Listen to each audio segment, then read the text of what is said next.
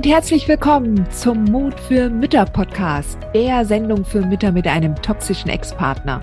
Ich bin Heidi Duda, Buchautorin, Coach und Gründerin von Midlife Boom. Ich zeige dir Wege auf, wie du dem Gefühl der Hilflosigkeit im Alltag oder auch im Familiengericht Lebewohl sagen kannst und endlich wieder in deine Stärke kommst, damit du zum Leuchtturm für dein Kind wirst.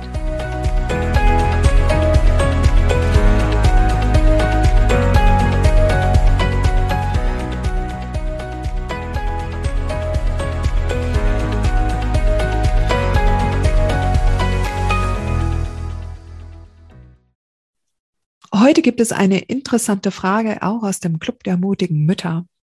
Was mache ich, wenn ich vor Gericht erpresst werde? Da könnte man sich jetzt an den Kopf fassen und sagen, wie kann das sein, dass ein Richter oder eine Richterin am Familiengericht es zulassen würde, eine Elternpartei so in die Ecke gedrängt zu sehen, dass diese vermeintlich keine Wahl hat, außer jetzt der Entscheidung zuzustimmen, die da auf dem Tisch liegt. Aber es kommt tatsächlich sehr häufig vor. Ja, immer wieder berichten das Mütter, dass sie zu einem Vergleich gezwungen wurden und dass sie ähm, und und sie hatten so Bauchweh dabei, aber sie haben sich nicht in der Lage gefühlt, da rauszukommen. Und das ist genau der Punkt. Ich meine, Mal davon abgesehen, ich möchte auch hier an dieser Stelle nochmal so meinen Disclaimer reinbringen. Ich bin keine Rechtsanwältin und ich darf keine rechtlichen Tipps geben. Ja, deshalb werde ich auch keine Fragen zu rechtlichen Situationen beantworten. Aber ich kann dir zumindest sagen, mit welcher Haltung du eine solche Situation abfedern kannst. Ja, und diese Haltung ist, dass du das benennst, dass du sagst, sobald du das feststellst, dass du einerseits genau sagst, ich fühle mich jetzt hier erpresst. Ich fühle mich hier erpresst. Und ich erbitte mir Bedenkzeit. Ich möchte jetzt hier in dieser Situation, in dieser für mich quasi Einbahnstraße oder für mich als Einbahnstraße dargestellte Situation, möchte ich jetzt für mich noch einmal durchdenken. Und ich erbitte mir daher Bedenkzeit. Und dann muss dein Anwalt oder deine Anwältin da eingrätschen und dich dafür, davor beschützen. Das ist ganz wichtig.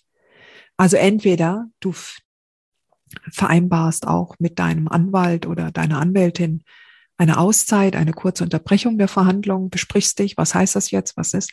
Und wenn du ein schlechtes Gefühl dabei behältst, dann machst du einen Cut und sagst tatsächlich, ich brauche Bedenkzeit. Ich möchte das in aller Ruhe durchdenken. Ich kann jetzt hier an dieser, in, äh, zu diesem Zeitpunkt keine Entscheidung treffen.